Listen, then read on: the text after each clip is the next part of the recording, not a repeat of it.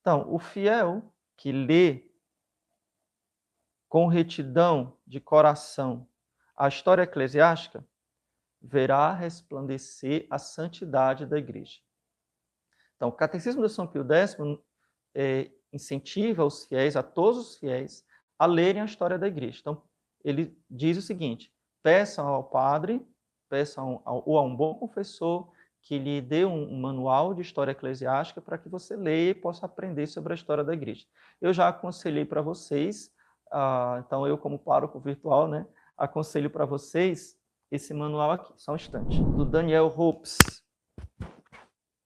Então, na história da igreja, estudando a história da igreja, você vai encontrar a santidade da igreja, resplandecer a santidade da igreja. Então, a santi... por que, que a igreja é santa?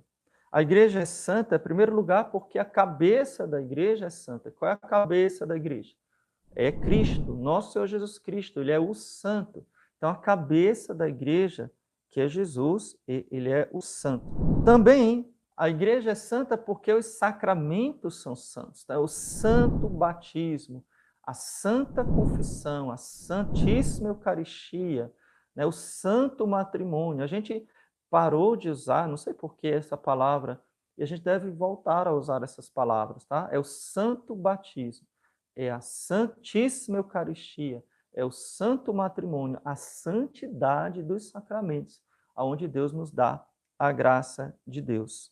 Tá? Também a doutrina da igreja, que é santa, então os ensinamentos que a igreja nos transmite são santos, as corporações religiosas de muitíssimos de seus membros, a abundância dos dons celestes, então os dons de Deus que Deus derrama sobre a igreja, então mostram a santidade da igreja, os carismas da igreja, as profecias, os milagres. Então a gente olhar especialmente a resplandecer a santidade da igreja na vida dos santos.